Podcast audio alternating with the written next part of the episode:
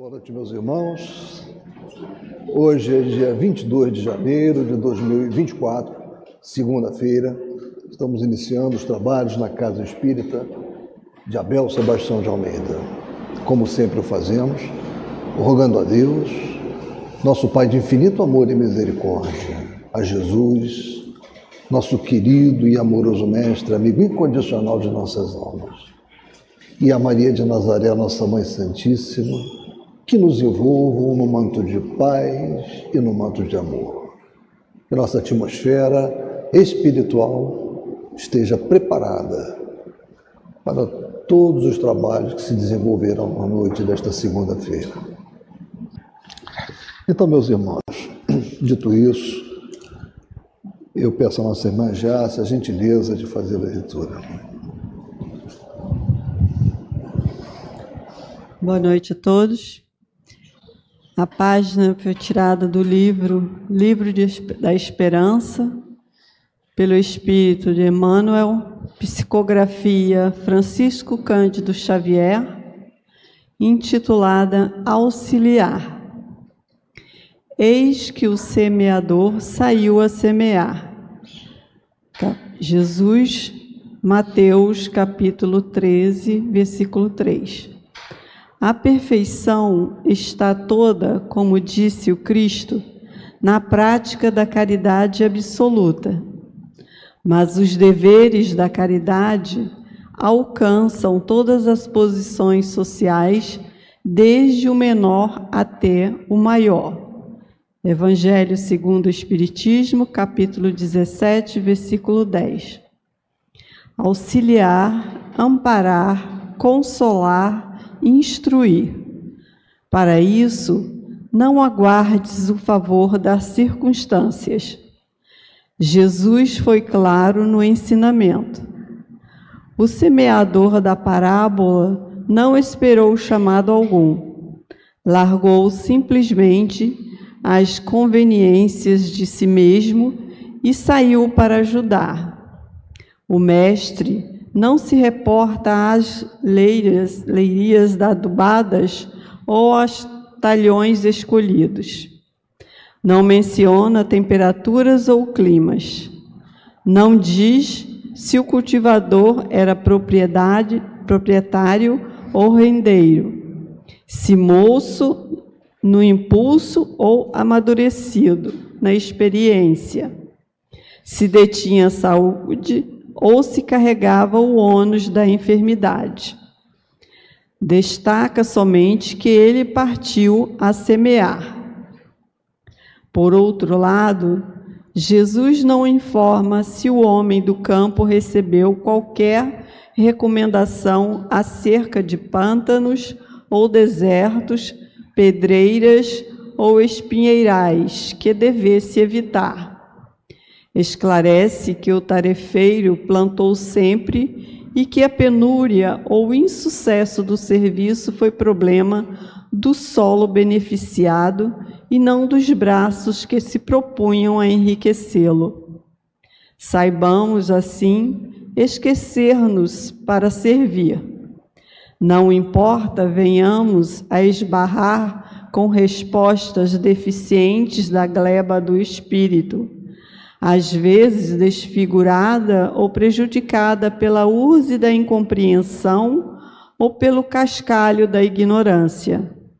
Ideia e trabalho, tempo e conhecimento, influência e dinheiro são possibilidades valiosas em nossas mãos. Todos podemos espalhá-las por sementes de amor e luz. O essencial, porém, será desfazer o apego excessivo às nossas comodidades, aprendendo a sair. Boa noite, um bom estudo a todos. Nós.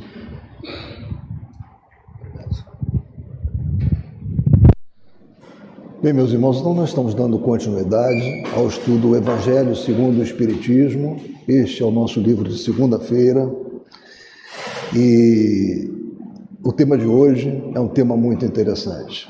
O dever tem tudo a ver com a página que foi lida pela nossa irmã Jace.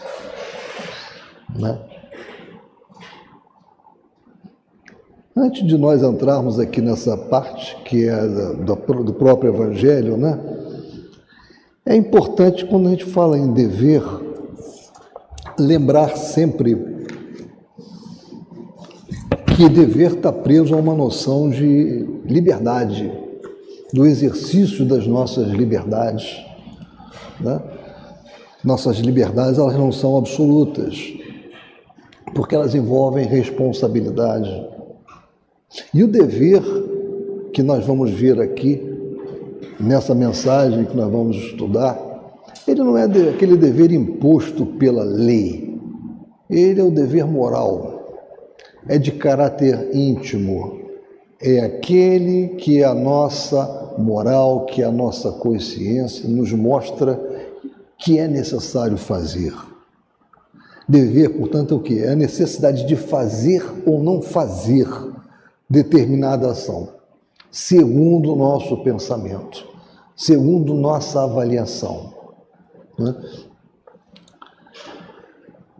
E quando nós pensamos em dever, nós não podemos esquecer que ele está relacionado à nossa felicidade. Quantos de nós já não teve essa experiência, né? daquela felicidade pelo dever cumprido? por ter feito algo que era necessário fazer, ninguém precisava nos pedir, nem nos determinar. Nós sabíamos que precisava ser feito e o fizemos, independente das consequências sociais que aquele ato poderia até trazer. Né? Muitas das vezes o ato ele pode ser antipático em determinado meio social onde nós nos encontramos, mas ele é o ato correto a ser adotado. E Jesus nos mostrou isso em diversos momentos da sua passagem, da sua peregrinação pelo planeta, quando da sua encarnação aqui. Mas aonde eu tirei isso, que o dever tem a ver com a felicidade? Vocês querem ver uma coisa? No livro dos Espíritos, e eu já falei sobre isso, mas eu sempre gosto de me reportar a essa pergunta de Kardec, porque às vezes a gente lê o livro dos Espíritos uma vez, duas vezes, mas não se atenta para algumas passagens importantíssimas. E o livro dos Espíritos nos dá uma medida do que é a felicidade. Né? E isso a gente encontra na questão 922 do livro dos Espíritos. E aí nós vamos ver como dá para fazer uma amarração dessa é, orientação dos espíritos, através da resposta que deram a Kardec, e o que nós estamos falando sobre o dever. Pergunta Kardec nessa questão aos espíritos: a felicidade terrestre é relativa à posição de cada um. O que basta para a felicidade de um constitui a desgraça de outro. Haverá, contudo, alguma soma de felicidade comum a todos os homens? Essa foi a pergunta que Kardec formulou. E a resposta, ela foi muito objetiva. Com relação à vida material, é a posse do necessário. Com relação à vida moral, a consciência tranquila e a fé no futuro. O que, que nos dá a consciência tranquila? é saber que nós fizemos aquilo que precisávamos ter feito, que nós cuidamos de alguém como precisávamos cuidar, que nós praticamos o ato que tinha que ser praticado, a despeito, muitas vezes, de algum prejuízo que aquele ato pudesse nos trazer. Isso é que nos traz essa consciência tranquila, é saber que fizemos o que era esperado por nós em nível consciencial. E eu estava pensando nesse assunto do dever, né, desse termo, e me lembrei de José Naufel. José Naufel é um espírita que muito contribuiu para a divulgação da doutrina espírita. Ele se tornou espírita por influência do nosso doutor Valente, o fundador da nossa casa. José Naufel, ele era cliente do médico doutor Silo Gomes Valente. E através de essa, esse convívio gerou uma amizade, essa amizade gerou muitas tardes de conversa né, sobre o Espiritismo e ele aceitou o Espiritismo na vida dele. Ele era, eu digo era porque acredito que o José tenha desencarnado. José encarnou aqui em 1929. Né? Então ele estaria agora com 95 anos. Como nós não tivemos mais contato há muitos anos com a família do Zenalfo, né, eu acredito que ele tenha desencarnado. Por isso que eu estou usando o verbo né, no passado. O Zenalfo era um, era um jurista, um advogado, ele foi procurador do Estado da Guanabara, o antigo Estado da Guanabara, e antes de começar a escrever vários livros espíritas, entre eles um dos mais famosos do ABC ao Infinito, que nós temos aqui na nossa casa, temos na nossa livraria, temos na nossa biblioteca, ele escreveu também um dicionário jurídico, entre outras obras jurídicas. Eu falei, o que, é que o Geralfer botou no dicionário jurídico dele com relação a esse verbete dever? E eu fui lá, né? Ele aqui não estava escrevendo um livro jurídico, né? Estava escrevendo um livro, e escreveu, né? Um livro. Eu não estava escrevendo um livro espírita, ele estava escrevendo um livro jurídico, né? Dever. Ele bota lá, dever, obrigação de fazer ou deixar de fazer alguma coisa. Tudo aquilo que a lei, o direito ou a moral impõe ao indivíduo como norma imperativa, como obrigação. Aquilo que se deve fazer ou deixar de fazer por imperativo da lei, do direito, da moral ou da consciência. Nós estamos trabalhando nesses dois últimos aspectos, da moral ou da consciência. E mais abaixo ele bota: o dever pode ser jurídico, moral e cívico. E nessa parte do moral, o que, que ele escreve aqui nessa obra? Também chamado dever imperfeito, quando não é imposto pela lei nem pelo direito, não havendo, portanto, uma força coercitiva que o imponha. Pertence à esfera moral e se subordina ao livre-arbítrio de cada um, dependendo do seu cumprimento da consciência e dos princípios morais do homem. Então, ele aqui coloca um ponto também muito importante: o livre-arbítrio. Ou seja, o cumprimento do nosso dever está intimamente preso ao nosso livre-arbítrio. O que eu quero dizer com isso e o que ele quis dizer com isso depende de nós, da nossa deliberação, da nossa decisão. Então, esse dever que nós estamos tratando aqui, na noite de hoje, é um dever de natureza moral. Então, começa o texto da seguinte forma: o dever é a obrigação moral da criatura para consigo mesma, primeiro, e em seguida para com os outros. O dever é a lei da vida. Com ele deparamos nas mais ínfimas particularidades, como nos atos mais elevados. Quero aqui falar apenas do dever moral e não do dever que as profissões impõem. Né? Então, porque falar do dever que um profissional tem com relação ao cumprimento daquilo que lhe, lhe é cabível, como, como advogado, como dentista, como médico, ou seja, já faz parte. Ele está recebendo para aquilo, ele é pago para aquilo. Nós não estamos falando desse dever. Dever aqui, no caso, o dever moral. E essa, essa figura que vocês veem aí, é, é, o tempo todo nós nos deparamos pelo dilema, né? O dilema entre o bem e o mal, do fazer e não fazer. São as nossas escolhas. É? Então, o dever está sempre preso está sempre preso ao nosso livre-arbítrio, porque é aquela escolha, é o exercício de uma escolha. Então, continuando com o que está escrito no nosso Evangelho segundo o Espiritismo, na ordem dos sentimentos, o dever é muito difícil de cumprir-se por se achar em antagonismo com as atrações do interesse e do coração. Né? Então, se nós temos de um lado as paixões, né? que muitas vezes fazem com que nós não cumpramos aquilo que o nosso dever deveria né? fazer com que nós, o que a nossa consciência entende como dever e os nossos interesses. Né? O dever não têm testemunhas as suas vitórias e não estão sujeitas à repressão suas derrotas. O dever íntimo do homem fica entregue ao seu livre-arbítrio. O aguilhão da consciência, guardião da probidade interior, o adverte e sustenta, mas muitas vezes mostra-se impotente diante dos sofismas da paixão, diante dos sofismas da paixão. Fielmente observado, o dever do coração eleva o homem. Como determiná-lo, porém, com exatidão? Onde começa ele? Onde termina? O dever principia para cada um de vós exatamente no ponto em que ameaçais a felicidade ou a tranquilidade do vosso próximo. Acaba no limite que não desejais ninguém transponha com relação a vós. É o que Jesus nos ensinou, né?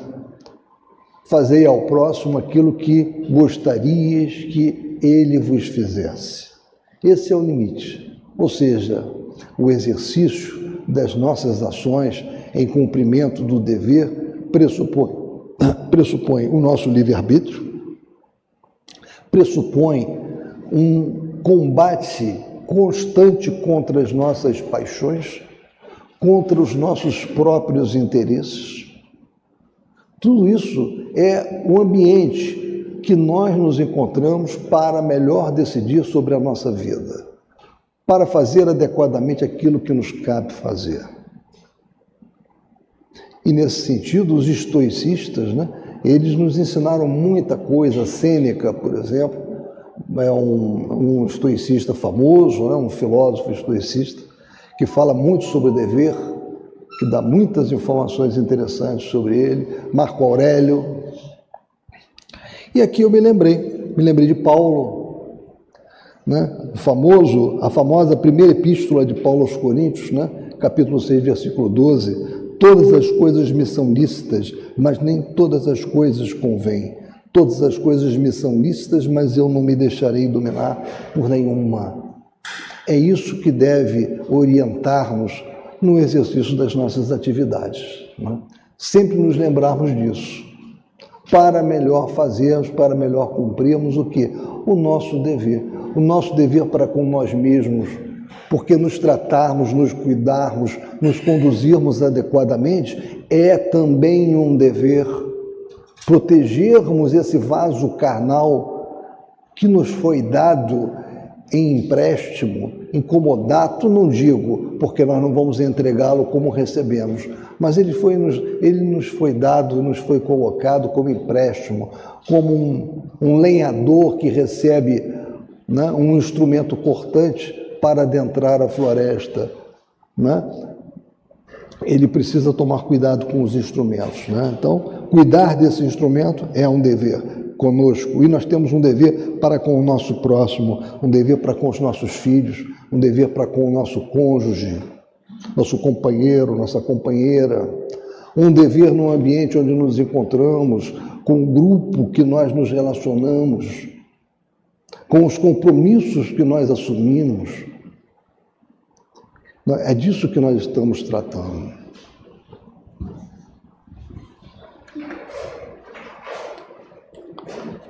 E aí, continuando a leitura, né?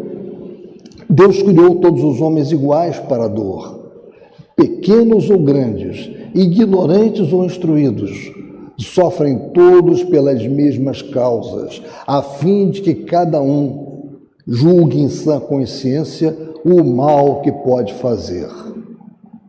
Com relação ao bem, infinitamente mais variado nas suas expressões, não é o mesmo, não é o mesmo o critério. A igualdade em face da dor é uma sublime providência de Deus, que quer que todos os seus filhos, instruídos pela experiência comum, não pratiquem o mal, alegando ignorância de seus efeitos. Vejam que construção interessante. Ou seja, o mal, quando nós enfrentamos o mal, aquele problema, prova, uma expiação, ela tem uma natureza reparadora, né? porque normalmente está preso aqui a fatos pretéritos de encarnações passadas ou fatos pretéritos, erros pretéritos da própria encarnação em que nós nos encontramos, e isso tem também um efeito elucidatório para nós. porque nós sabemos como dói, nós sabemos o que é a dor. Como é que nós vamos saber o que é a dor e o que é o sofrimento se não sofrendo? E é o que ele diz aqui: a igualdade em face da dor é uma sublime providência de Deus, que quer que todos os seus filhos, instruídos pela experiência comum, não pratiquem o mal, alegando ignorância de seus efeitos. Ah, eu não sabia que isso ia doer tanto.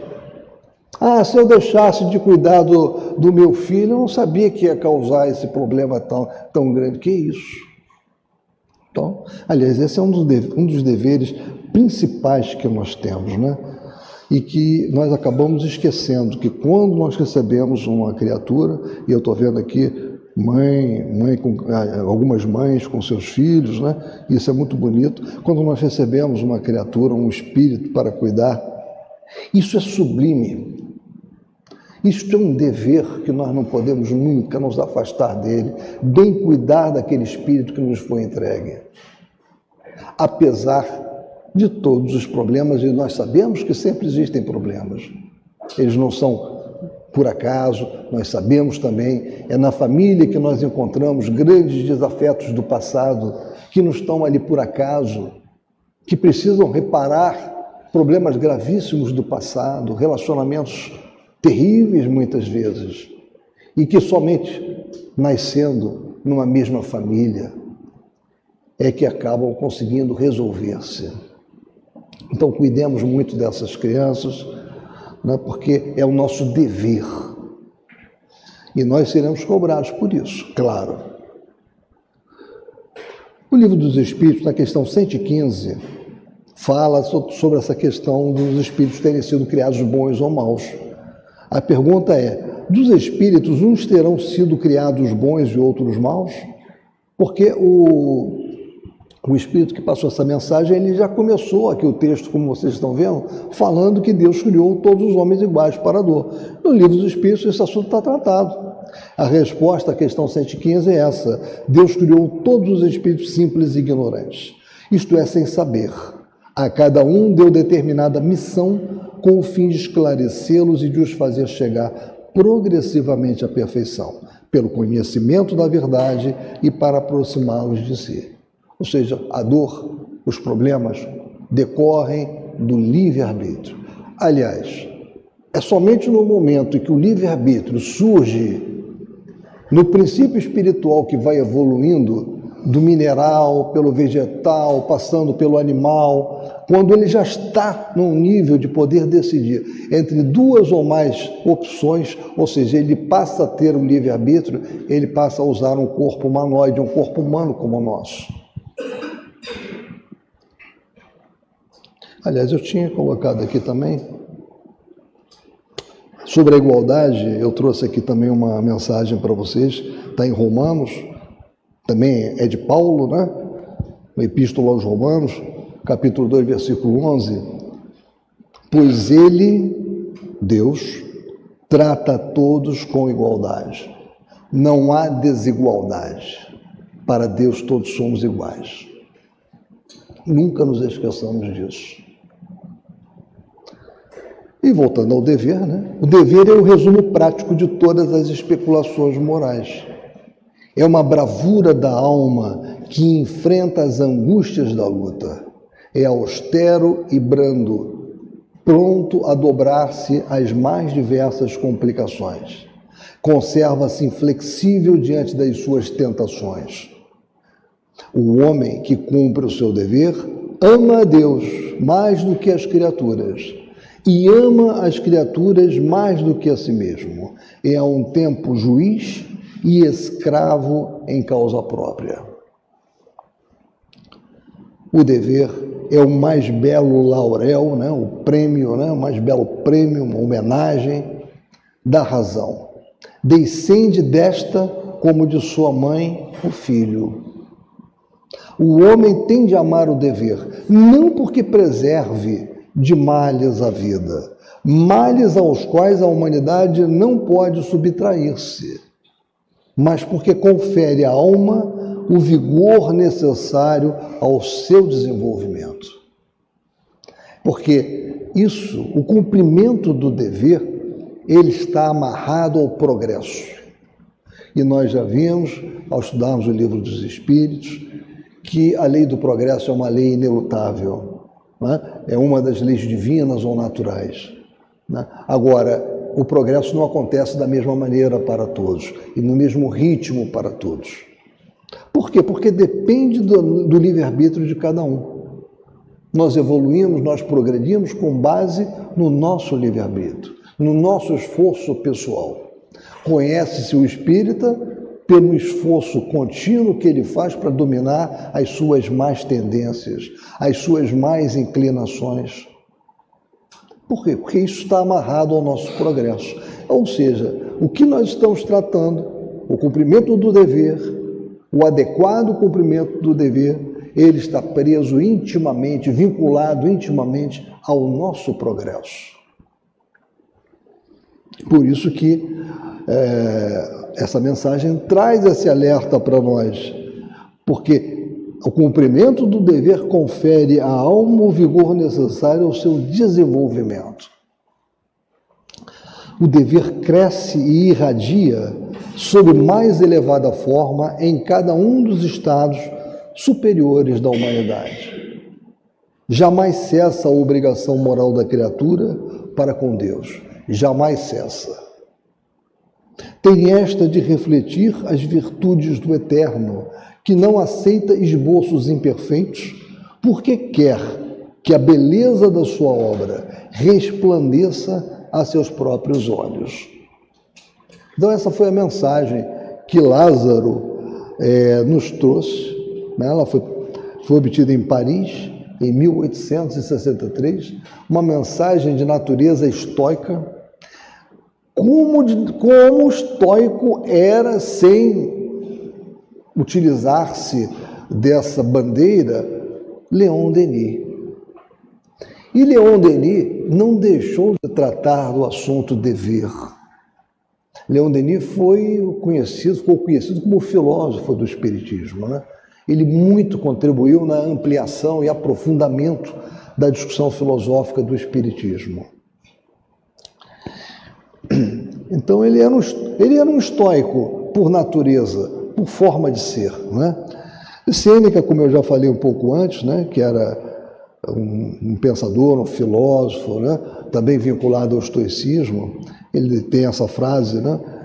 Está num dos livros dele: o homem que entende o dever como limite rigoroso ao poder pode exercer o seu poder sem perigo para os demais, porque ele conhece os limites. Ele utiliza-se daquela máxima que Jesus nos ensinou. O meu limite é o limite do meu próximo. Eu não devo fazer ao meu próximo o que eu não gostaria que ele fizesse a mim. Então, quem pratica dessa forma a sua conduta, pode exercer o poder em qualquer lugar, dentro de casa, com seus assessores, com suas assessoras, na sua empresa, aonde quer que seja, porque conhece o seu limite. Então, como eu falei em Leon Denis, nós encontramos é, um aprofundamento desse tema nessa obra Depois da Morte, no capítulo 43. Né? É uma obra que vale a pena ser lida por todo espírita. Mesmo que nós não queiramos pegar, começar a leitura e ir até o final, vai lendo aos poucos. Pega o sumário dela, tem um, um tem um, um tema que me agrada mais, eu vou ler aquele tema. E Leon Denis trata do dever. E vejam o que ele nos diz sobre o dever. O dever é o conjunto das prescrições da lei moral, a regra pela qual o homem deve conduzir-se nas relações com os seus semelhantes e com o universo inteiro. Figura nobre e santa, o dever paira acima da humanidade, inspira os grandes sacrifícios, os puros devotamentos, os grandes entusiasmos. Risonho para uns, temível para outros, inflexível sempre. Ergue-se perante nós, apontando a escadaria do progresso. Olha como ele amarra o cumprimento do dever ao progresso. E não podia ser diferente. Né? Apontando a escadaria do progresso, cujos degraus se perdem em alturas incomensuráveis. Meus irmãos, nós estamos encarnados aqui Por três motivos. Acho que o último que eu vou citar não se aplica a nenhum de nós. Por prova, por expiação ou por missão. Missão são os grandes avatares que aqui estiveram e que aqui ainda continuarão a voltar. Né? Jesus foi o, o maior exemplo que nós podemos ter de espírito que esteve aqui encarnado no nosso planeta, fazendo com que a nossa humanidade aumentasse o seu grau de progresso de uma forma extraordinária. Mas tivemos Confúcio, Rama, Krishna, tantos outros né, que também vieram, encarnaram aqui, não tinham o mesmo status crístico de Jesus, mas eram espíritos que, quando encarnaram, encarnaram para a missão. Nós outros encarnamos aqui, ou por prova ou por expiação.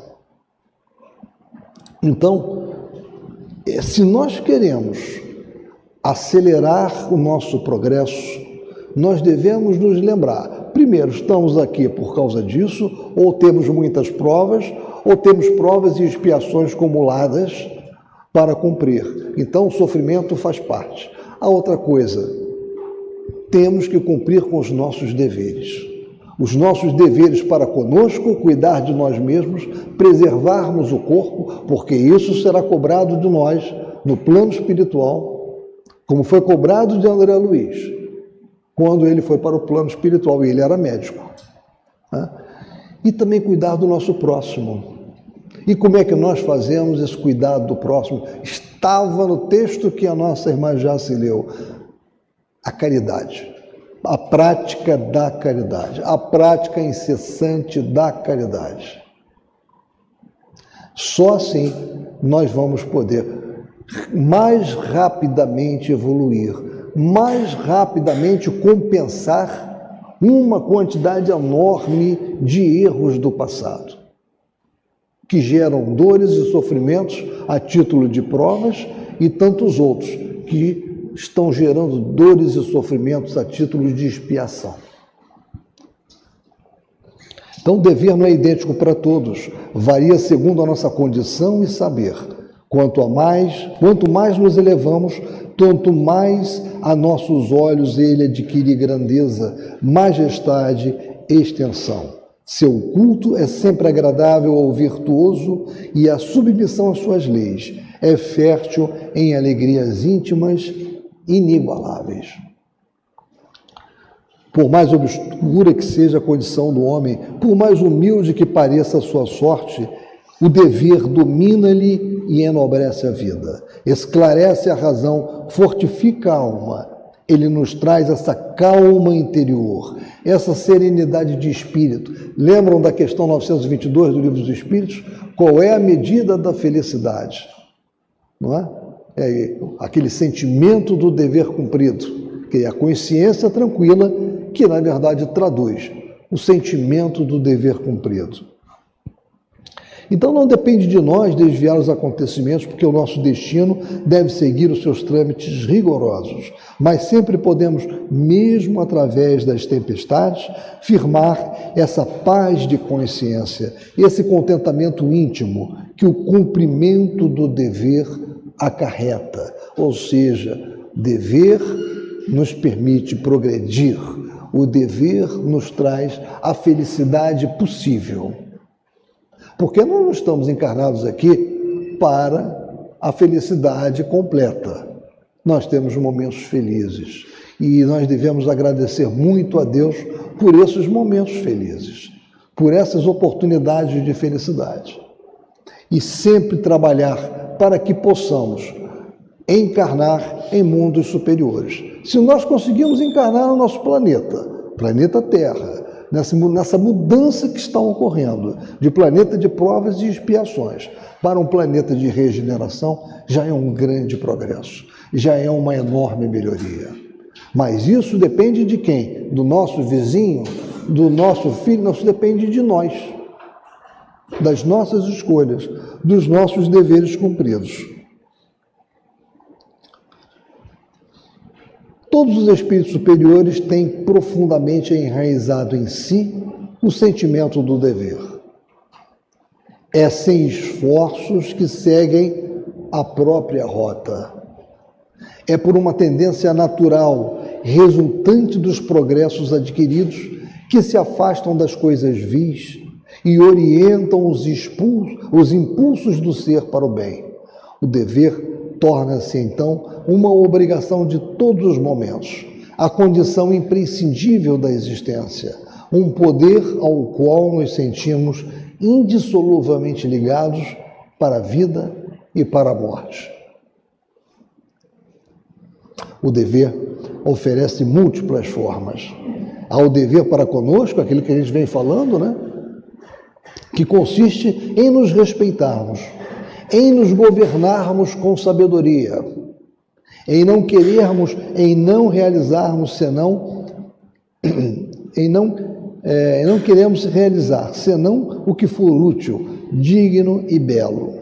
Há o dever profissional, que exige o cumprimento consciencioso das obrigações de nossos encargos. Há o dever social, que nos convida a amar os homens, a trabalhar por eles, a servir fielmente ao nosso país e à humanidade. Há o dever para com Deus. O dever não tem limites. Sempre podemos melhorar, porque sempre poderemos e deveremos progredir. É, aliás, na imolação de si própria que a criatura encontra o mais seguro meio de se engrandecer e de se depurar. Então, essa é a importância do dever. Né? Essa mensagem de Lázaro no Evangelho segundo o Espiritismo, que nós já vimos, né? complementada por esse né, painel que Leon Denis nos trouxe nessa obra, depois da morte, né? nos mostra como é importante nós ficarmos atentos aos nossos deveres. Nós não precisamos que ninguém nos diga o que é necessário fazer. A nossa consciência nos faz isso o tempo todo. Quando nós nos afastamos do dever, é porque nós sucumbimos, nós não avaliamos corretamente, nós nos deixamos levar pelas paixões, que são terríveis, e pelos nossos interesses, que não são menos fortes. E continua Denis dizendo que a honestidade é a essência do homem moral. E Denis vai falando um pouco mais aqui, eu, eu acho que é importante vocês, eu vou ler apenas o, o que eu sublinhei, para não ficar uma leitura muito, muito grande, muito pesada, né? Eu já disse para vocês onde vocês podem encontrar né, essas orientações de Leon Denis. A prática constante do dever leva-nos ao aperfeiçoamento. Para apressá-lo, convém que estudemos primeiramente a nós mesmos com atenção e submetamos os nossos atos a um exame escrupuloso, porque ninguém pode remediar o mal sem antes o conhecer. Né? Quem, qual foi aquele filósofo que tanto falava sobre o conhece-te a ti mesmo? Fala mais alto para eu escutar. Foi Sócrates, né? Conhece-te a ti mesmo. Né? E ele costumava dizer que ele era o mais sábio dos sábios, porque ele sabia que nada sabia. Mas ele sempre procurou transmitir essa informação essa questão da necessidade de nós nos conhecermos. Isso é fundamental. Não adianta um terceiro apenas querer fazer uma avaliação de nós. Nós temos que parar e refletir, fazer um mergulho em nós mesmos, mergulhar no interior da terra. E retificando, nós extraímos a pedra bruta, que é o conhecimento de nós mesmos. Cabe a nós. Esse trabalho é pessoal. Ele envolve o nosso progresso. O progresso é único, é nosso. Ninguém progride por nós. Não é verdade? Então, para e o dever está preso a tudo isso aí, ele está amarrado. É como se fosse uma série de. como se fosse uma teia, né? Uma coisa está amarrada à outra. O progresso está amarrado ao bom uso do nosso livre-arbítrio. O bom uso do nosso livre-arbítrio nos leva a cumprir os deveres que cabe, que nos compete a, conosco e com o próximo. Cumprir os deveres que temos com, os, com o próximo implica em fazermos a caridade de uma forma incessante, sempre que pudermos, sempre que houver a oportunidade. E fazer a caridade, nós sabemos, não é, não é preciso apenas que nós estejamos dispostos a, a dar bens materiais, a parar e, e, dar uma moeda, uma célula. Muitas vezes, fazer a caridade é escutar o nosso marido, a nossa esposa, o nosso filho. Estamos de saída, temos aquele compromisso, aquela reunião importante. Mas aquela criaturinha chega e nos chama e está com um problema que, para nós, parece um problema diminuto utilizando uma imagem de Cristo como se fosse um grão de mostarda aquele problema. Mas aquele problema para aquela criatura pode ser gigantesco. Ela pode estar precisando muito falar sobre aquele problema que para nós é praticamente irrelevante. Parar e escutar, dar a opinião na hora certa, no momento certo. Isso é caridade transmitir as orientações, a mensagem de Jesus para as pessoas é fazer a caridade. Quando, na, quando no ambiente espírita nós temos toda uma programação de trabalho, de estudos doutrinários, isso também faz parte da caridade. Não é só uma obrigação estatutária, porque está no estatuto que o centro precisa divulgar a doutrina espírita, que ele precisa né, orientar as pessoas com relação à filosofia espírita. Não, isso é caridade também. Conhecer a filosofia espírita, ter a informação, ajuda demais. Quantas vezes, é, lendo o livro O Evangelho segundo o Espiritismo, aparentemente ao acaso, que nós podemos parar uma crise de choro? porque a mensagem que surge é exatamente a mensagem que se precisa. O que é, que é isso senão a caridade? Né? Então, a caridade pode ser feita de múltiplos, de múltiplas formas. E Jesus nos mostrou isso o tempo todo. Né? E o dever está imbricado nisso tudo, nessa grande teia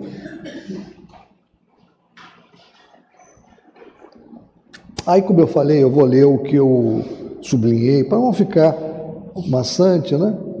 E Leon Denis, nesse terceiro parágrafo, ele coloca lá: submetamos-nos a uma disciplina rigorosa. Ele era rigorosíssimo.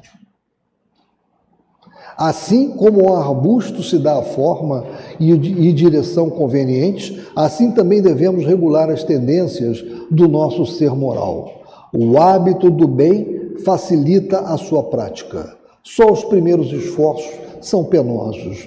Por isso, e antes de tudo, aprendamos a dominar-nos. E nós só vamos nos dominar quando nós nos conhecemos. As primeiras impressões são fugitivas e volúveis. A vontade é o fundo sólido da alma.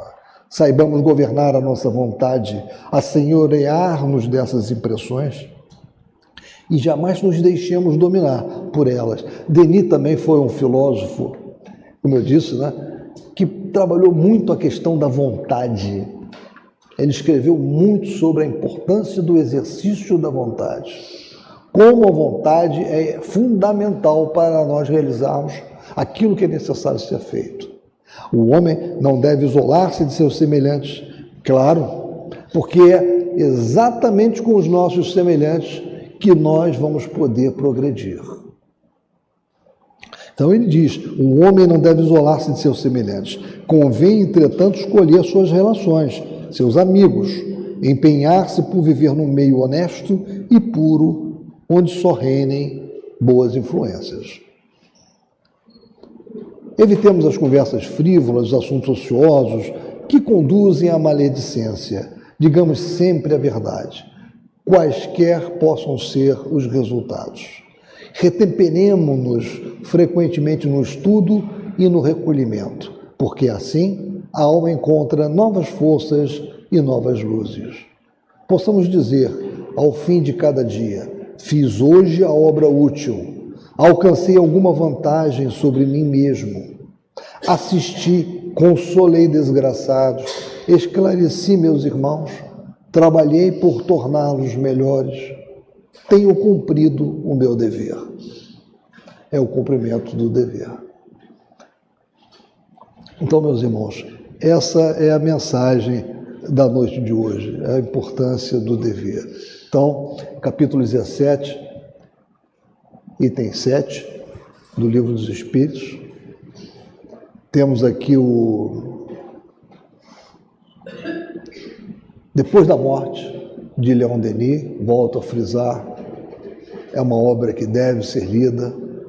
Leiam a obra, mesmo que é, não possam comprar, não tem problema, é fácil. Tem a, eu acho até que tem em PDF na internet. É fácil baixar. E o tema é um tema fundamental. É um tema da hora para todos nós, como se costuma dizer. E para quem quiser se aprofundar nessa questão do dever, pode ler um pouco sobre os filósofos estoicos, né, que eu falei há pouco. Sêneca, por exemplo, é uma leitura muito agradável.